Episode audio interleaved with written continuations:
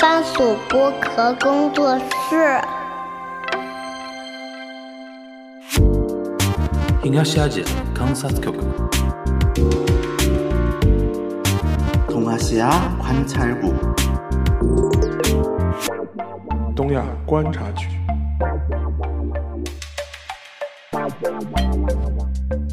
Hello，大家好，我是樊玉茹，大家好，山青。欢迎收听本周的东亚观察局啊。呃，是其实是呃，实际情况是这样的啊，因为本来跟大家约好说这一期的节目可能是跟大家一个我们呃三周年嗯的一个就是说特别版的一个节目嘛，对读评论区的一个热评嘛。呃，情况是这样，因为上次我们那个五二零那场活动呢，现场真的很热烈啊，嗯是然后我们三个小时用了铺铺满，后来因为我现场觉得说，哦，有那么多那个现场的观众想互动，嗯，那可能我们本来安排是说那里边有一趴是用来读，呃，那留个言留言，然后让现场的观众跟我们一起来听一听，对吧？然后我们一起来回应一下。后来我现场火火速决定，我说不行，我说三个小时可能我们都要用在跟现场的。那个观众的一个互动过程中，嗯，然后因为我们当天说的嘛，就是说大家什么都可以问，所以说呢那一部分呢我们就没有做任何的那个录音的一个处理嘛，嗯对吧？所以说呃呃就是说有这么一个情况，呃，然后呢，就是本来这一期呢，想说那换到棚里边跟嗯大家来录一录，但是呢，因为日本发生了一个非常有意思的一个事情啊，然后那当天其实活动的时候也有人嗯提，也有人提也有人了提了，然后那个事情还反而引起我很大的一个感慨，和我们我跟沙老师都觉得说这个事情倒是可以聊一聊啊，嗯因为平时好像我们这一块有聊过，但是这个角度还蛮新的，是对吧？所以说我们提前插一期，插播一期啊，嗯然后下一周的内容呢，可能是我们三位主播各自读评论对于，读各自读评论啊，跟大家的一个呃回顾。因为之前我们是有一个传统嘛，每小宇宙每破万的时候就会念一次那个热评嘛，对嗯吧？所以说这个是延续之前的一个传统啊。那话说回来，呃。我觉得，呃，沙老师，我们要不先简单几句话，你就是讲一讲五二零那个那天活动给你的一个感受吧。嗯第一个嘛，我觉得大家确实是比较热情啊的，因为前面樊瑞也提到了，因为我们互动了一半，觉得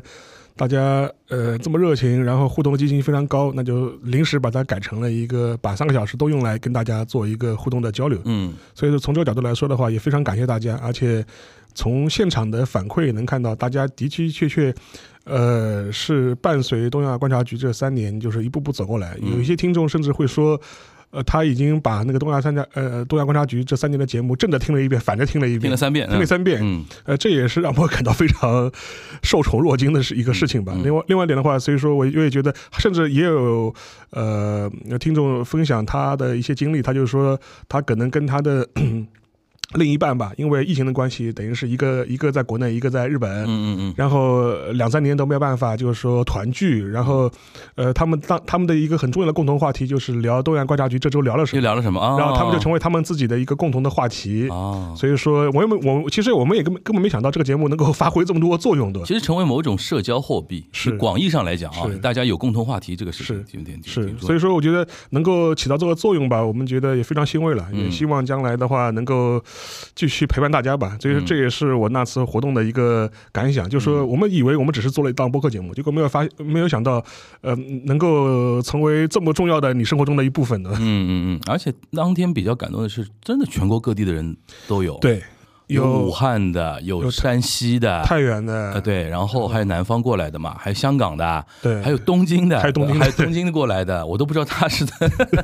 应该是说在正好回国，然后是那个又抢到这个票，嗯是然后就过来了啊，是反正挺感动。然后当天晚上我们又跟大概十多位吧，加我们大概三位主播，二十位嗯二十个人一起吃了顿饭，对吧？然后近距离的聊了一聊，因为我们当时还有破冰嘛，所有的人都介绍一下自己所在的行业啊，然后年龄段啊什么的，嗯这个我倒还挺意外的啊。然后就是有一些在我们眼里看来好像感觉好像跟播客圈层没那么嗯近距离的一些对对对人群，有一位退休的爷叔都来了，对对对对对我本来以为这他走错了，你知道吗？当天活动他很晚到的嘛，对然后居然他是又参加了下午的活动，又参加了晚上的晚宴。对对对，然后那位爷叔是原来是做什么外呃外贸方面的，然后退休了都已经嗯对。对哦，我很感慨，真的年龄的 range 和各行各业的，就我真的还挺惊讶的。然后大家有非常好的一些深度的一些对话的，是啊其实也帮我们。开辟了很多的一些眼界哦，原来有这样的人在实际的在听我们节目，或者说我们的节目有在他们的生活中起到这样的一种作用，对很有意思啊。还有一对是那个女生是医生，对，男生是好像是搞那个，差不多也是搞能源啊什么的， 从无锡赶过来的嘛，嗯对吧？一对夫妻一一起过来听，所以说夫妻好像听节目，听我们节目就永远会有这种，哎，他们生活中多了一个共同的话话题题，这种对感觉对是的嗯还挺感恩的哈。呃，反正不管怎么说吧，就是像沙老师刚才讲的，就是说我们也就是三年嘛，嗯希望说能够坚持下去啊，跟大家一直提供非常好的一些陪伴吧。嗯我们现在都不立足于说给大家提供最客观、嗯真实的什么，然后理性的一些分析。哎，我觉得陪伴挺好的。是对是，吧？然后这个世界啥是真，啥是假，我都不知道了啊。 那行，那今天 也是稍微浅浅的跟大家回顾一下啊。然后正片来了，正片就是当天那个活动当天，我记得还蛮后面的，有一个那个听友提了一个现场提了一个问题，他就说，呃，那个四川原之助嘛，对，原之助，呃，关于叫一家心中啊，哇、这个四个字一家无理行者，一家无理心中，哇，这这这个这个五个呃这六个汉字，你一看到的时候，你会你你都猜不到是这个意思，对吧？对，跟大家说一说一嗯下，心中这个日语汉字的意思就是自自杀的意思，嗯嗯呃，就是或者或者或者或者是殉情啊、自杀啊，反正这大嗯概大概就就就这么个意思了，就是对，很我很少在新闻里面看到用心中的，是一般都是自杀对自杀比较多嘛对。呃，然后那个新闻是很简单啊，是 当天呃警方发现那个石川原石川原之助是怎么说呢？日本一个非常大的梨园世家啊，就歌舞对歌伎舞的一伎个梨园世家世的家一个演员嘛。对然后他们一家人都是的嘛，对对吧？呃因为日日本的歌舞伎传男不传女，所以对基本上在家里就是爸爸传儿子，儿子传孙子。对然后女的嘛就是相夫教子，用来呃还有一个作用就是生生小孩儿对生儿子，对吧？这然后那天是他们家里大概三个人，对吧？五五个人，三个人，三个人，嗯三个人，三三个人，，他父母在自己房间里边倒下了。对然后原之助石川原之助本人是在一个地下室对倒下了，对然后呢，有发现原之助身边有一封类似于遗书一样的一个东西，嗯新闻是这个结论，然后大大家就开始议论纷纷了，因为这个事情呢，它有个背景，好像有文春炮对吧？嗯，文春炮前段时间爆了一件事情，就是原之助的一个 Me Too 啊，嗯，呃，这个事情好玩在哪里呢？就是。呃，他的这个 Me Too 比较复杂，嗯，呃，是 Me Too 的同性，对，对吧？因为他是因为他应该是给，啊、对，应该是吧？看这个意思，应该是。嗯，然后沙老师，你刚刚跟大家介绍一下这个新呃这个前面那个文春炮的一个大概的一个意思吧？就当该就是说一个 Me Too 事件嘛，就是有人嗯揭露他在很多剧剧组的现场有职场霸凌和职场性骚扰，嗯而且性骚扰的对象呢，可能都是往往都是同性，嗯就是可能会叫过来，除了除了占卡你油占你便宜之外，可能甚至会要提出一些威胁的，陪伴的要求、嗯啊，就是就是陪吃陪睡陪聊的，就对是就是这些非分的要求都有提出，然后这个事情呢，就是被相关的媒体啊，就是做了一个揭露嘛，嗯而且就是在他预定就是在他自杀的同一天，这个嗯新闻、呃这个。这个报道会见报，会正式的，就是等于是发布出来。他应该是提前被文春的人通知了通知了，是说一一般操作流程都是对的会提前跟你说的，就是比如说我们啊、呃打个电话给你啊、某某某某人某某先生对吧？我们明天我们文春要发刊了嗯出，出街的那篇文章文章里边对有这么这么说你这么的，这么这哎么说你的，然后就说他的意思，反正也也不是说我要改或者怎么样，但我只是告知告知你一声，就是对哎我也不作会改的，作为一个报道方，我告知你一声，对，你也别来公关我，对嗯，嗯，然后呢，等于是大家可以想象嘛，当天晚上他就，呃，怎么说呢，崩塌了，嗯，对吧？然后这个事情呢，跟大家分析几个点啊。首先呢，就是日本的所谓梨园行啊，就歌舞伎这个行业啊，刚才我们说的那个点就是传男不传女，它是比较封闭的嘛。。对，然后呢，其实就是一个家族就是一个山头，是那个山头里边，它基本上，比如说，哎，它有一所那么是高丽屋啊对，什么什么屋啊，各种各样的屋嘛。然后每个屋呢，其实就是一家那一个家子说了算的。对其实家在大家比较熟悉的有那个什么世川海老藏，对在那个东京奥运会不是还开幕式上还对出现过的嘛？世川海老藏可能国内知道的人还相对多一点多。一点对然后还有一个大家可能比较意外的嘛，那个那个叫松隆子，对，松隆子的他爹爹也是的，对吧？嗯然后他们算那个也算一个一个山头嘛。对然后四川原之助，然后那个还有大家比较熟的香川照之，香川照之香川照之跟原之助其实算堂兄弟关系嘛，堂兄弟关系，他亲戚们他们都是那个一个屋里边的，是一个山头里边的。然后原之助他们家呢，你想想看，这种家庭它有个特点，就是大家长就是这一个，你可以理解为是个剧团啊，是这个剧团是养活一帮人的，是然后他每年在日本各地巡演啊，参加各种样的一种大型演出啊什么的，他是养活一帮人的。所以说，像袁之助这样的人呢，基本上在这个剧团里边，在这个家家庭里边，尤其像身边的一些，比如说 staff 啊，要靠他为生的那些人啊，他对他们来说就是上帝，一言九鼎的。所以说，基于这个权力结构，你可以说是有 Me Too 结构的，是的这个是毫无疑问的。不是有的人会说，他不就是个演员嘛？你不理他，不搭理他，不就完完了嘛？哪对哪还有演员可以去那个 Me Too 别人的？哎，这个就不一样了，嗯因为日本这种梨园行的这种呃怎么说呢？这种特点决定的，所以说这里边有 Me Too 的一个结构。然后呢，这个事情发生之后呢，你可以想象当天那个周周日晚上，或者说周六，那个文春的记者或者编辑。那个打电话通知他有这么一件事儿，然后他肯定崩塌了嘛。崩塌之后，据他的说法，就跟那个自己的父母相谈了一下，对谈了一下，说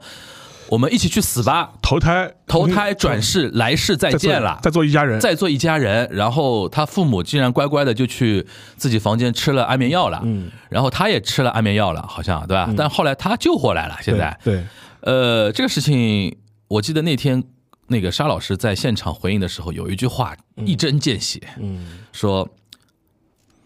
就是因为是性侵的是男生，对如果性侵的是个女生被 me too 的话，你觉得她还会自杀吗？沙老师当时是用了一个反问句，哎，我觉得这这个反问句用的非常好。你沙老师，你可以解释一下你当时为什么会有这种感慨？不是，其实类类似的这种，比如说日本的 Me Too 啊，或者是这种对女性的这种性骚扰这种事情，其实新闻蛮多的嘛。最近呃就比如说最近的例子，就是就上山照之本人嘛，对， 就跟他也是表兄弟关系嘛，堂兄弟还是表兄弟，啊哇，搞不清应楚。应该是应该是糖的，糖的应该是糖的堂兄弟对，然后当时他也被爆出来，就是有过这种不妥当的这种骚扰的行为嘛。对当时他是可能是在一个 club 里面，就对说是对那个等于是那个公关小姐，就是比如说呃。就是袭胸啊，或者强吻别人啊，或者拉拉别人头发，把人家内衣拉拉开出来啊拉出那种的拉拉出来拉出来，就这种非常难看。非常难看。但这一点要跟要跟大家说明一下，就是说虽然你可以，大家我们可能会觉得 club 里面呃这种声色场所嘛，但是问题是一些比较高档的或 decent 的 club，它这种事情的话，至少你在台面上是没办法不能做这种事情的，人家就是陪你喝酒而已。银座的一些 club 其实对这种事情很很很鄙鄙夷夷的这不是能在 club 里边进对行对的的，，你对吧就是你跟他有什么私人关系，或者你们对有什么另外一件事另外一件事情，但是在 club 里面的话，人家就就只是陪你喝酒聊天而已的对，的对的。顶顶多人家就妈妈桑愿意让你摸摸小手， 对就到此为止了，对也就也就到此为止了。语言调情一下可以，对的，对。但是这个事情本身的话，这个而且这个事情后来的话，因为也是被报道了很长时间，而且甚至也有一些，甚至有一些当时的一些照片啊、嗯流出的嘛。嗯，这个事情的话，其实影响还是蛮大的。但是问题是你反过来看香川照之的话，其实他虽然后面的话，他有一些演出受到了一些影响，有些剧受到了影响，嗯哼，但是本质上来说，他并没有因为这件事情在日本社会社死。嗯，对吧？就是说，呃，他可能形象受损了，但是他并不是说我从此接接不到工作了，对或者是我我我从此就是在这个行业行业里面就是自自觉于是是自自自觉自觉于于人是民自觉于是人民了，也不 是，而且现在可能会偶尔还会去演些戏，对，所以说，换句话说的话，这个事情本身，我觉得这也能反映出日本的这样一种社会你记得结构或者社会问题吧？你记得前段时间有一个搞笑视频吧，嗯就是他在晨间节目里边谢罪，对对对对对对然，后大家把那个这个谢罪的画面跟那个半泽直树。嗯那个剪在一起，因为他在半泽直树里边那个下跪啊什么的，那个表情不是很狰狞的嘛对，然后再剪到他在晨间节目对，我小给我在吗？现在是对对对然后就觉得说，哎呦，这个戏里面还更真诚一点，生活中那种东西就太那个了。然后这件事最更讽刺的就是，恰恰这两个是两兄弟，而且都演了半泽直树，对，而且同样面临类似于性侵的这种事情，嗯两个人的选择和他面对的环境和他们最终的一个怎么说呢？一个结局的完全不同，对就是因为男和女的不一样。对因为沙老师那天其实点的那个点就非常重要，就是在日本那种，比如说我们都不说梨园行，在日本精英阶嗯层、权位高权重的人来说。男生性侵女生，就是说老老头子性侵女的，啊或者占占女生便宜，对，然后这种事情的社死程度就还好，在日本社会啊，我们不是说这个事情是对的，这个事情肯定是错的啊，但是。一个位高权重的男的被爆出来他是 gay，而且性侵男生的话，对他来说社死的程度更严重更。严重，对对，而且这个事情就体现在那个袁之柱这个事情身上。是我相信沙，就像沙老师讲的，如果他被爆出来是性侵，比如说像那个什么银座的一些那嗯个妈妈桑啊，或者说一些陪酒小姐啊，跟那个香川照之的结局是一样的，你就上那个晨间节目道道歉道个歉，就是事务所发个声明，对对吧？然后自诉一段时间，对吧？该干嘛干嘛，该干嘛就干嘛了。对，但是 gay 这件事情，嗯说明在那个他们他们那个圈子里边，嗯他是没法做人了。嗯，而且这个事情让其实让我很震撼的一点，他父母居然也是接受了这一套东西。对，那很正常嘛，他就是这么一代一代代下来的嘛。对，啊就是这个东西，我觉得，因为因为这里面有两层，因为我们我我不知道就听我们节目的人有没有这种概念，就是。在日本什么泡沫破裂之后，有那种什么家庭破产了之后，然后爸爸带着一家人全部去自杀那种，对对吧？有的那个时候就心中就很对很很多嘛，对，我没想到那么多年过去了，居然还有这种事情，嗯而且这次是等于是孩子带着父母去做那做那种心中的这种对这种事情，我还还挺震惊的啊。对，足以说明就是在日本的这个社会啊，这种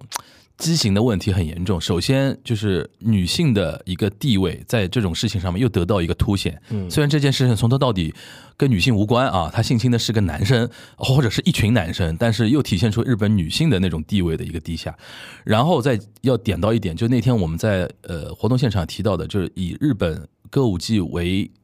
特点为代表的，就是日本所谓的传统文化的那一挂的那些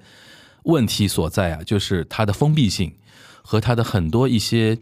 藏污纳垢的情况，有的时候是因为比如说日本的精英阶层啊，或者说尤其国民有的时候也不能接受说哦，因为你是日本的传统，你是日本的所谓的骄傲，嗯，你是一群所谓的人间国宝，嗯，就。就怎么说呢？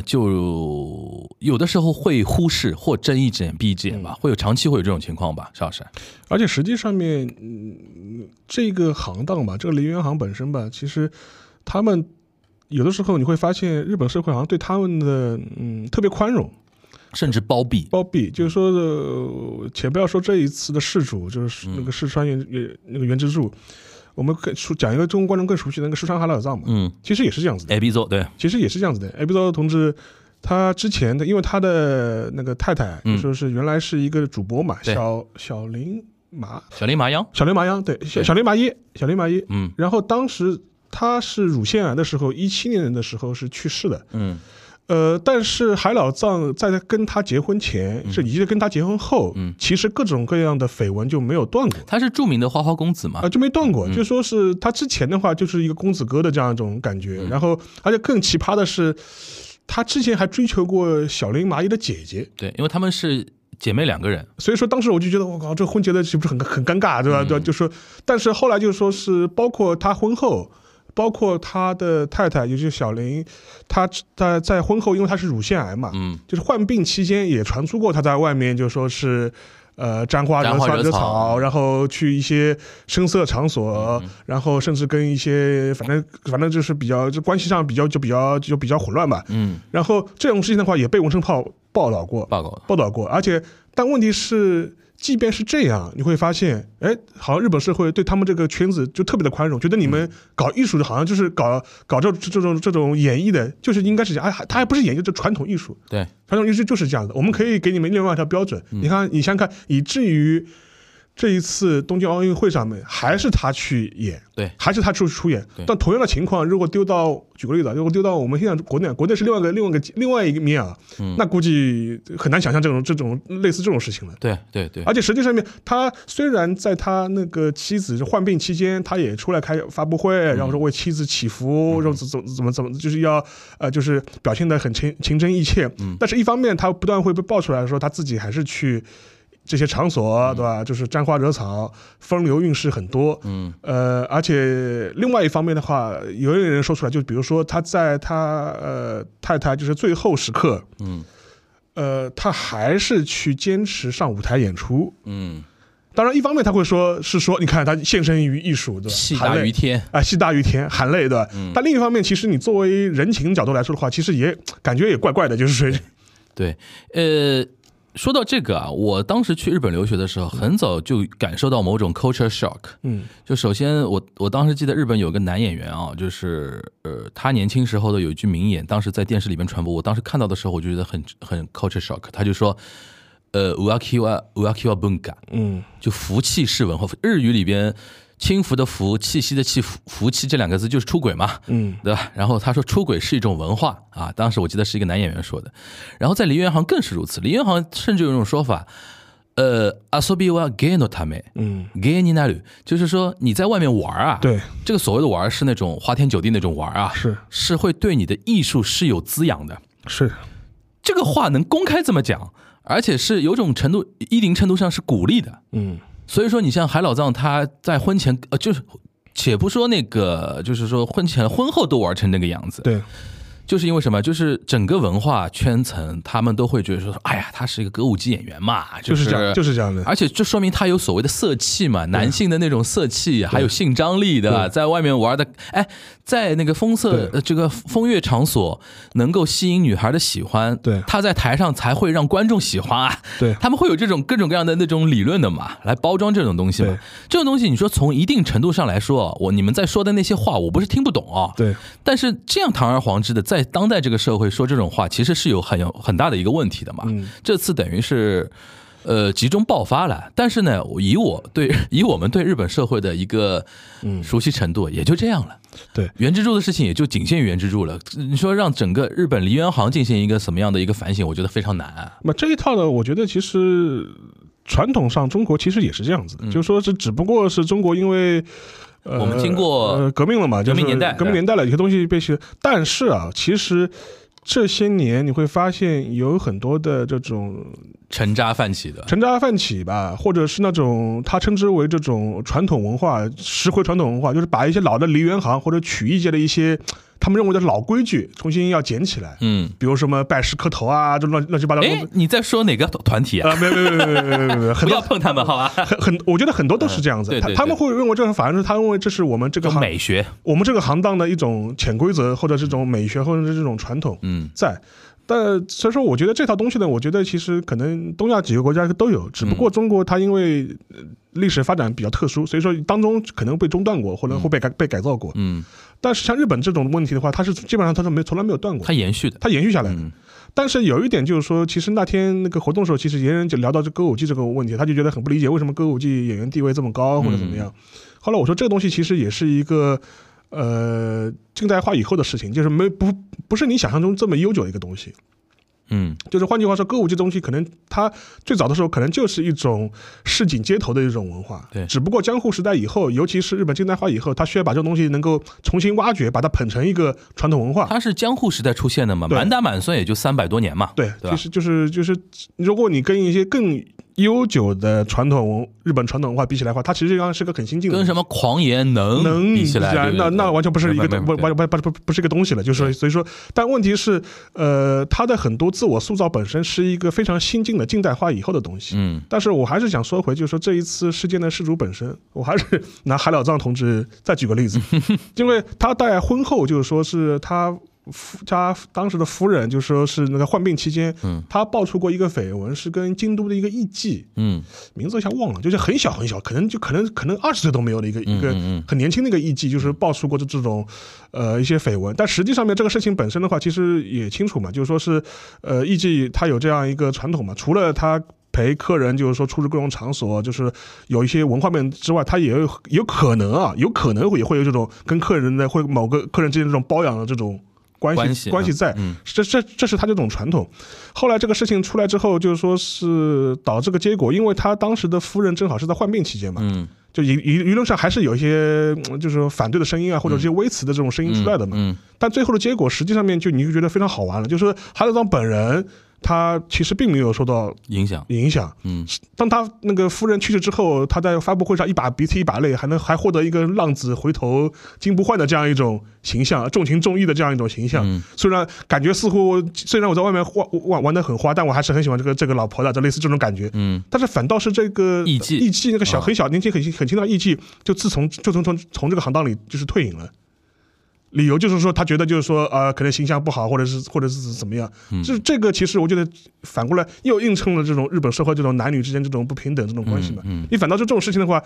就女女生女生反而是要承受代价那那个东出昌大不是也是啊。对啊，我就意思说对类啊全部是类似的嘛，类似的？这个结构是同构的，这个结构对是同构的。而且你记得那个杜步剑，就是那个搞笑艺啊搞笑艺人，人不是对被爆出来有那种奇奇怪怪的那种性癖嘛？对啊，在厕所就要跟人嗯让人家帮他口的嘛。嗯，然后他老婆不是佐佐木希嘛？对。啊前二两二胎天了，二胎了，二胎了，我那惊惊天真了，的我惊呆了，我嗯惊呆了，我惊呆了。我惊呆了，我说佐佐木希，你也真的是不嫌脏吗？我说 那种感觉，但但是这就是日本，嗯，这就是日本。所以说，有的时候人家说中而且日杜不见是不是重新活动了？啊，重新活动了？对，重新活动了，对啊然后还上，呃他现在在 YouTube 上面试图从年轻人那边挽回那个名望，因为他原来就是那个形象是经常，比如说上那种 All Summer Brunch，嗯这种晨间节目，哦或者说那个午间节目啊，就那种酒后帮个米啊，对就是他在那种所谓的 Oxon。呃，年轻的或者说偏中年的一些妇女那个世代可能很受欢迎，但是在那个世代，现在他不是完全烂掉了嘛？对，开始那个攻那个 YouTuber 那一块了，然后用自嘲啊那种东西，因为年轻人很快会忘记这种东西嘛。对，然后你就会觉得说，哇，这太健忘了这个社会，或者说，就真的没有一种体制性的那种东西，让他们受到该有的那种，就是说惩戒吧。我们都不说惩罚，惩戒都没有。然后就是他也知道，就是那个怎么说，待一段时间或者怎么怎么样，就就就就这样了。所以说那天我还挺震惊的，我说杜不见都能。佐佐木希都能原谅成这个样子，我说真的真的也是服了。然后我想说，是不是我们聊一聊，甚至顺着你刚才那个呃那个那个那个逻辑啊，就聊一聊那个 callback 一下那个杰尼斯那个事情啊。嗯，杰尼斯那个事情，我觉得现在大家没得洗了吧？嗯就最早我们聊的时候，因为我看那个谁，很多我们圈子就那个播客圈子里面有很多一些节目有有聊到过嘛，但是基本上都会引起一些争议，因为还是有一些。很狂热的一些事务所的一些粉丝啊，还啊比较还有啊，呃，那个时候还有啊，那个时候还有，因为其实说老实话，从从爷爷去世之后，你大概是能看看出来，就是看出来就是就要崩的这个张本人啊，邱后宁啊对对去世之后的一些变化，你能看出来，他的权力结构一旦发生松动之后，这两年杰尼斯发生了很多变化嗯对，基本上是能倒过来印证说。是有这么一个非常强势的这么一个人在，在的对，然后他的强势在一方面是体现出把这个公司带得很好的同时，另外一方面是会有这种这样的问题的。然后从那个杰尼斯这几年的一直相关问题上的表态，你能嗅出这个味道嘛？然后直到 BBC 的那个纪录片出来，但直到 BBC 纪录片出来，在中文互联娱互联网世界，还有一批一部分人就咬死的，就是说这个，哎呀，你有没有新的证据了？然后怎么怎么样？前段时间不是新的社长那位女社长出来讲话了嘛？而且在前面我记得是有一个小男生出来去那个外国俱乐俱乐部对开发布会的，对，但是即便那个小男生出来，人家也有人在嗯说啊，有呃，你这个东西现在怎么说呢？然后怎么怎么样？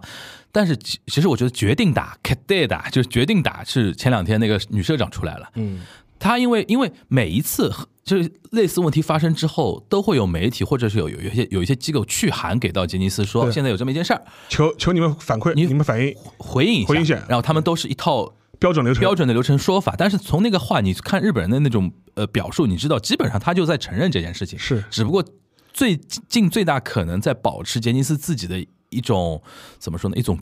不体不面能叫尊严吧，对吧？对，对体面。但那天那个女社长出来讲话呢，基本上我觉得就承认了吧。但他也没有说的很坦对很很坦白的，我都以她的那嗯种身份来讲，我觉得说到那种程度，我觉得。日本人都不会怀疑这件事情了，是日本人其实都已经知道了，是只不过是对于呃在日本社会来说，不可能或者很难掀起一股针对杰尼斯这一家公司的 cancel culture，对的，嗯很难，因为日本那个文化就不是那种文化，对吧？所以说，我觉得这个事情呢，就是基本上没得洗了。然后，其实这个事情，我觉得跟原之助这个事情放在一起相相讨论的话，其实就是我觉得说，你说你说女性的那个地位低下，这是一方面啊，就是就是因为连女性的那种被性侵都会得到不一样的那嗯种不公平的待遇，才会导致说男性被性侵的问题更被嗯，隐藏的很深。嗯，因为这个问题对更于忌讳嘛，对于权威人士，对于那种位高权重来说，更不能提，对所以更忌说讳我更要把它摁下去那种感觉。是所以说在这一点，上师你怎么看？就这日本这么一个看上去像一个现代社会的这么一个 G7 国家，对吧？我这种就是封建残余嘛，嗯这个这个就是他完整的一套原来就的 GHQ 清算不够的，啊，就原来的这套封建的这种体制啊，社会这种机制啊，还是存续下来的。嗯尤其是在那种因为日本的话，就是就像我们前面讲，梨园行的这种世家是这样嗯子，像呃像这种事务所其实也是这样子。它有个很大的特点是什么？它就是一个封闭式的，就完全是一个封闭的一个对结构。对然后在这个封闭的结构里面，就是说它的权力是高度垂直的。对。然后所有的人都是像一个人效 像一个老板，或者是像一个什么家主效忠的这种感觉。嗯对对对对，然后从然后然后所有的利益呢，都是通过他进行来分配的。嗯所以说，从这样一种构造下面，就是非常容易滋生这种权力的这种阴暗的这种东西嘛。对，虽然它看似上它已已经是一个现代国家、现代社会，但是它这种体制的话，其实你反过来去看的话，跟原来封建时代的这种什么家臣啊、嗯这种什么家族这种体系啊，其实是同构的，就没有什么本质上的区别。我以前在日本的时候，有一段时间喜欢看那种呃跟踪某一个梨园行就歌舞伎的家族的那种、呃长的那种纪录嗯片。对就有一些，比如说像福基 Telebi 富士电视台比较偏传统价值的嘛，对对对，他专门会有那种摄制组啊，跟踪，比如说石川海老藏对，或者说那种，比如说板板东玉三郎对这种，跟你一年对，拍你一年的那种动态，然后做 documentary，它其实也是一种宣传嘛，宣传嘛，传统文化嘛，就跟日本皇室纪录片是一样一样的，的对就是让你看这个家族多美，对对这里边它里边的那种哲学对多五四凄美，对吧？对，五字嗯顾惜， 多多差劲，对吧？那那那那种感觉。然后它里边有一种细节，我印象很深，说的是好像就说的是那个那个谁，那个那个谁家族啊，团十郎他们家族，嗯，世川团十郎他们家族，因为他们家族有个特点，就是男丁啊，都五十多岁就就就就早逝。啊好像好连着好几代人都这样嗯早逝，然后就经常会出现一种情况，就是下一代马上就二三十岁，二二三十岁就要继承那个家业。然后里边有一有一幕我印象很深，有一个就像有点像你刚才说的那种老臣啊，嗯他服侍了大概三四代人了，嗯，然后到第第五代、第六代的时候，那种小孩的那种时候，他还在帮他化妆啊，或者什么样啊，然后。他画到后面有有有有有一幕画到后面，他自己掩面而泣，嗯为什么呢？他觉得说这个第五代、第六代的小孩跟上一代的那个小孩小时候长得一模一样，嗯然后就在那边掩面而泣，然后说三代妹，他就怀念自己最初在服侍的那个三代目的时三代候目的，我没有辜负你当年对我的那种嘱托。哎呦，我就说，好像那种战国时代对对对对对对那种感觉，对对对主然公后们 然后他死了之后，因为因为他已经八九十岁嘛，后来后一年的纪录片的时候他已经去世了，嗯然后等于是当时的家主在代表所有家族在家家里的人在感谢他那种感觉。哎呦，我觉得真的。你看那个纪录片的时候，你会被感动，但仔细想想，你就觉得说，哎呦，这个东西好风险残余那种感 觉。他好因为他是其实对这个家的所有的戏码烂熟于胸，但是他永远没有上台的机会的。对的因为你就不信这个信信，对你就不是这一个家的传人。传人哦对呦，这个东西就是你仔细想想是有问题的。而且就是它有一种很强的这种人身依附的关系嘛。对，就是就是梨园行是这样，这种像像这种吉尼斯这种事务所，其实也是这样子。嗯所以说那个原之助才会成立那种你忤逆我，对吧？对你除非你不干这行了，对你跳出去了，不然你在别的地方你生存不下去。对我只要一打招呼说这个人不要用不要用嗯，他忤逆我，这个人不被行我们家就是说清理门派了啊对哎，那就完了。那就完了，对，那那真的给人感觉绝缘了。对对对对对。然后我记得那天你在那个活动现场还提到一本书啊，嗯，就是说什么塑造的传统，对吧？被塑造的传统，对，对吧？这本书是你他跟我是一个介绍英国的一个历史学家霍布斯邦姆写嗯的，他就是被发明的传统。它里面这个书，它主要就是举了一些，当然它主要举的是欧欧美的例子嗯了。它就是说，我们现在认为的一些传统文化，或者是你认为历史很悠久的一些传统，但是如果你就是去反反过来去仔细考察它的历史的话，你就发现它往往会被它往往它是一种被新近创造出来的这种文化传统。嗯，那我们举那个歌舞伎为例的话，其实刚才已经说到了嘛，是它就是江户时时代嘛。对，那它被塑造成日本的现在这种传统，是不是跟德川家的那种需求是有点关系的？其实或者说还是说明治维新？应该是因为明我我因我为就我就跟都是明治维新以因后，为明治维新的时候，因为它整个首都或者重心就已经在东京了，它不可能再回到什么对京对都对那个时候再去找那种什么给虾那种东西吧。对，因为那个呃，就是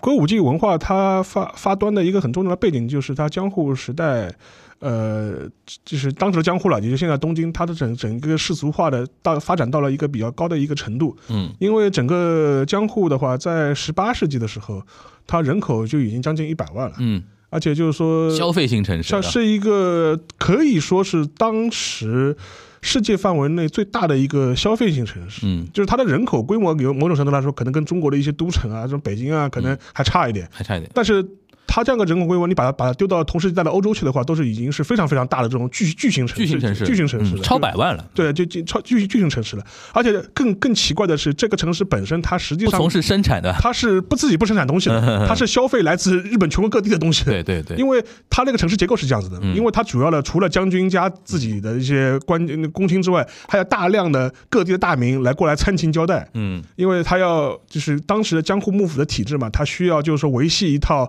呃封建藩阀的这种体制，他会要求各地的大名啊，你隔三差五每隔每隔几年你就要来江户来来朝，就是来为参勤交代。其实就是做做人质，做做人质，嗯然后后来的话，然后让让你花点钱，呃对不然的话省得你就是攒了一袋钱在老老家要造反，就是富可敌国不啊行，这不行，给我花在路上。给我花在江 户，给我花在江户。所以说，呃，这些大名过来要参勤交代，然后嗯可随即又又要带了一大堆自己的武士，各级的武然后士要，带一堆钱过带来，一堆钱过来，嗯，就说然后就导致江户本身的话就变成了一个消费型都市，然后这消帮费。人吃喝拉撒睡拉撒睡玩玩儿儿，哎，而且当时我还看过一个统计，很有意思，就是说在早在十八世纪的江户，嗯它就成为了一个世界范围内最大的一个外食城市。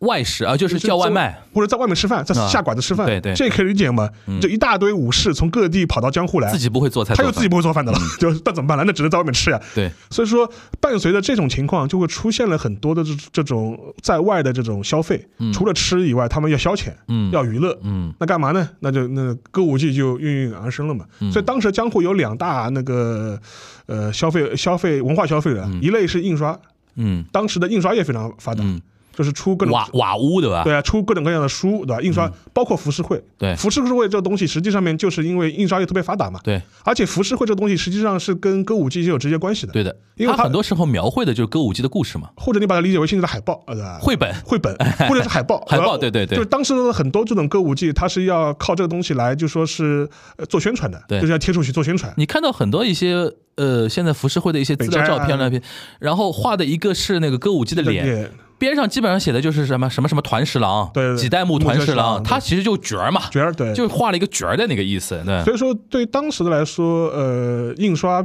印印刷行业、文化印刷的行业的呃繁荣，跟歌舞伎的繁荣，就构成了当时江湖的一个文化生生活的一个主体。嗯所以大家有有兴趣的话，可以去找一部九十年代拍的日本电影叫《北斋》，嗯当时就是拍当时葛饰北斋当时他怎么样发迹嗯的，然后他跟当时的歌舞伎之间有什么关系，然后就是里面拍了很多，大家可以找来看一看。嗯，然后的话就能看出当时江户都市的这样一种风貌。所以说，实际上歌舞伎这个东西就是在当时为了迎合这种中下层的文化娱乐消费而其实产生的其。实它起来其实跟这个江户的这个城市的发发展展是有有关系系的，的，但是它成为日本某种文化国粹象国粹就国粹的话，是明其治实就跟是明明治治维新新以后的事情因为等于明治维新它需要这么一个东西。对我需要在体育里边找一个国粹，那就找到了大相扑，对对吧？我需要在呃文化演绎方面找一个国粹，那就找到了歌舞伎，因为歌舞伎现成的就在那边，就对而且你讲的还是那种就是江户口音嘛，其实就跟我们京剧很啊，对像的。对对对，很像很像。我们京剧当年就是说什么三班入京，精英对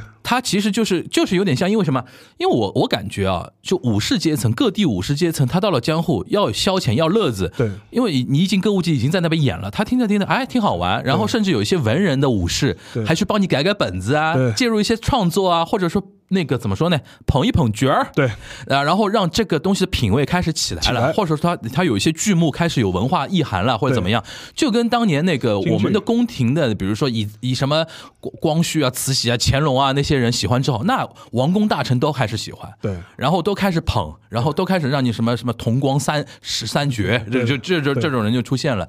然后这个是他的一个基底，然后到了。需要那个怎么说国民国家的时候，大家开始凝聚力的时候，开始聊中华民族，聊国粹大和民族，呃对需要国粹的时候是，遍地找对什么东西适合。那最现成，最先成的就在这边，对，而且说说实话，就是对于很多来说，也是一个门槛门槛相对来说比较低的。对，因为你讲的是首都的话嘛，对对对，就是你找个昆曲的，这这个听不懂，呃听 不懂，对听不懂，而且太长。而且而且说起来，昆曲历史要比你悠久多了，对吧？对对那对那其那那那 那才是真正的传统文悠久传统对文化的，你如果你可以把能跟昆昆曲曲做比较，就是说这两个是相对历史悠久，但是对于欣赏来说门槛有点过高，过高了，对不够中下阶层能够听得懂的，对。对吧？但是歌舞伎跟京戏就属于相对年轻一点，而且实际上面，你看，就说是包括像京戏，从那个清末到明初，嗯，它的经济的这个它这个涵盖阶层，它是可以从贩夫走卒一直到这种对全就天皇贵族都可以听。对就是反过来说，你换了一个就是就是门槛更高的，那那完蛋了。就是说，比方说，可能啊，京都的贵族能够听能，对吧？或者是或者或者是这样，你不能你不可能让江户的这种百普通百姓去听这嗯种东西。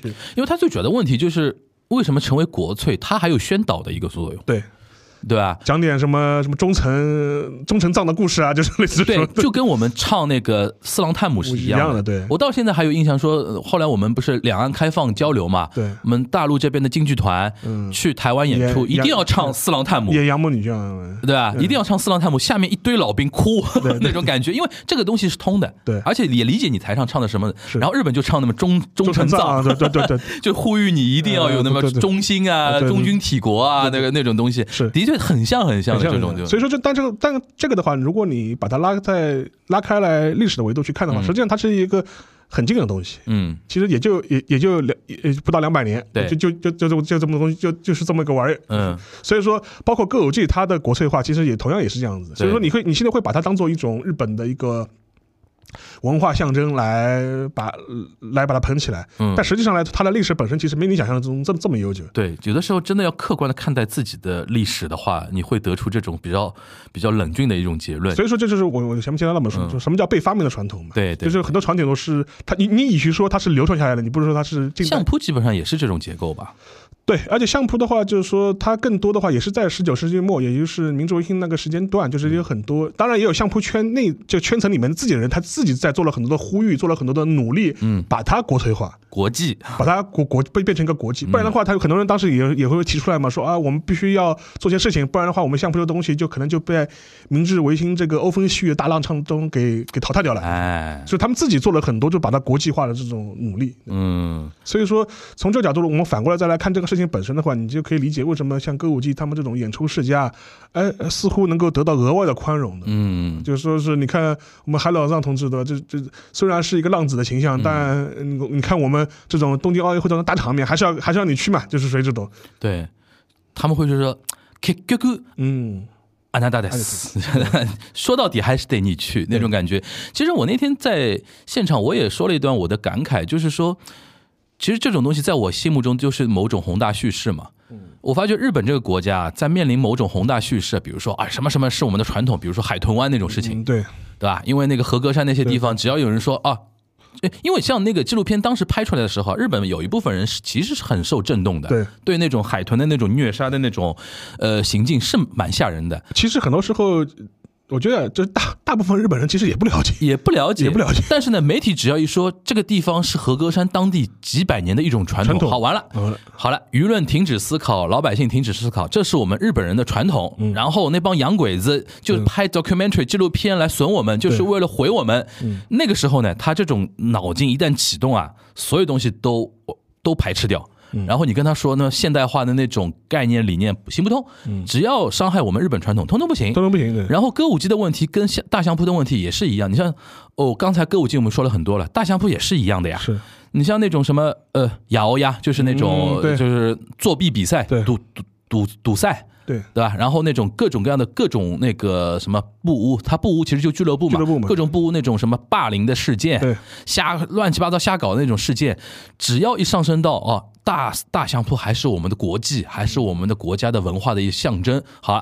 就是不讨论了。而且现在还有一个大相扑，还有一个很很很尴尬的问题，就是说嗯它很多历史都是外国外国历史嘛。啊，对，那个蒙古啊，蒙古对蒙蒙古律师，就所以说很多人也在说，这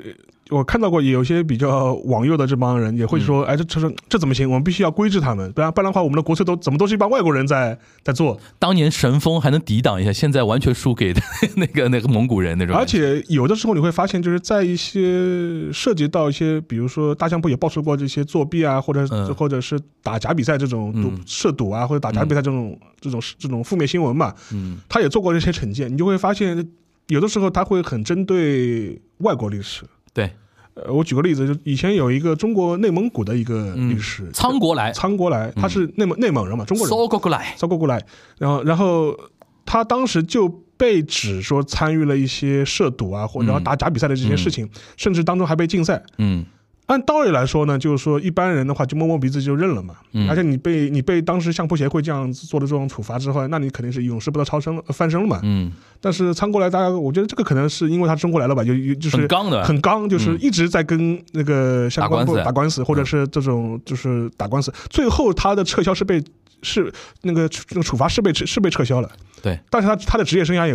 对，也完你也完圈也完也完你蛋了，圈也内也圈内完蛋社了，死就嘛，这这职业生涯也完蛋了。反正你，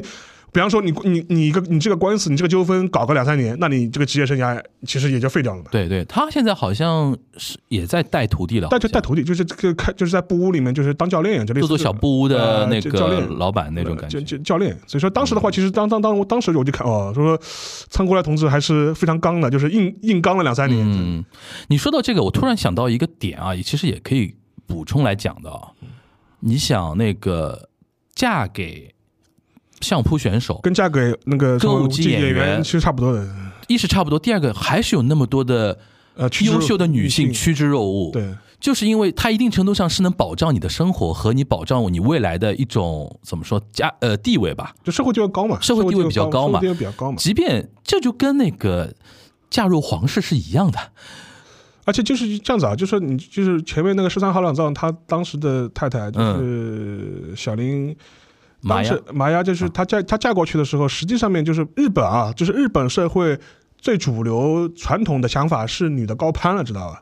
对，我们觉得哦我有个知名女主播的，因为这因为我心目中小林麻央是。你 home television 就四频道的晚上最黄金档的十点档新闻的女主播啊，高岭之花高岭之花啊，麦麦麦当娜麦当对娜，啊，对 啊，然后然后又长得又性格又好，脾气又好，看上去的那种感觉，对吧？然后世上海老藏一直给人感觉花花公花花子，公子对。对吧，但是你看他本人还是会接受这一而且甚至种，甚至可有可能就是当时的女，就是当事方啊，或者女方，甚至她自己也会有一这种种高攀的感感觉，对对对对对对。所以说以至于很多事情她觉得她忍忍啊，忍就所以说，就有的时候你也很惋惜啊，就是这这个结构的东西不被打破，就有这种事情会存在。就是， 对吧，啊你像这那么多年，你像那个相扑界、歌舞伎界，甚至有一些在日本人眼中觉得非常重视的一些一些领域吧，有很多问题都是真的不被爆爆开来嗯的。对，所以有的时候我就是那天我在我们活动现场就说，我们有的时候真的要对于宏大叙事一定要反思，嗯，一定要反思，你是不是因为这个宏大叙事停止了思考，嗯，停止了独立判断能力？是就我觉得这个非常重要吧。是的，行，那个反正我觉得这件事情呢，非常值得跟大家拿出来讲。而且今天其实其实有一点我觉得非常重要的，就是我们不光是说就是呃就是说两性话题啦，或者说那种女性的那不种，不敢聊，不敢聊两不敢性聊不敢聊两性话题，我觉得从歌舞伎我们发嗯展到聊歌舞伎的那种被发明的那种传统的这个事情的前世今生，其实有助于我们进行一个跨文化比较嘛。中日其实在这个层面啊嗯很像很像很像很像的，很像因为我们其实因为我觉得中日因为都算在东亚这个地嗯区里边。自我的 pride 啊，自我骄傲意识很强的。很强的对我们被西都所谓的打引号的西啊，就是侵略也好，半殖民也好，或者被被迫开国也好，久了之后啊，都会有一种说我要在一堆西的里边找到自己的主主体性，对， 对吧？有非常强烈的这种意识，然后一帮精英文化精英就开始传这个概念了。是然后有的找到了，就是日本的那边找到了歌舞伎啊、对大相扑啊，我们这边找到了我们自己的国粹啊，或者一一系列的那个东西的论述。对，这个其实是它的结构和历史的因这个渊源是一样的，一样的对对吧？然后发展到这中和日最区别在哪里呢？就是我们经历过革命年代，对把一些旧传统、旧道德通通打碎，对。然后呢，导致现在呢，虽然有一点沉渣泛起啊，有有就是至少某些领域吧，啊就是有某些领域有些人是想重建的，就是对，有些是想是想重建的，但是呢，我们这个节目只能借我们的圈层里面进行一些梳理。大家如果听我们这期节目呢，嗯会有一种历史的纵深感去考虑这个问题的话，有的时候你会想到，就是时间那种什么顺的那种过了久了之后啊对，很多人可能会怀念老的。对但其实老的为什么会被打打破啊？你 是要有想一想，是有道理的是有道理的，对吧？所以说，为什么我觉得那句话还蛮好，批判的继承嘛，对对对吧？批判的继承，然后那个去用历史的发展的眼光去看它，我觉得这这些话永远是有道理的啊是。是嗯所以说，我希望说这一期节目不光说聊现实啊，聊历史的一些话题和聊一些世界观的一些一些元素，跟大家分享一嗯下。希望大家未来在相关的一些领域的话题里边能够有一些参考的一些作用嗯吧，好吧？那我们今天这一期的《段观察局》就到这边了，大家拜拜。喂。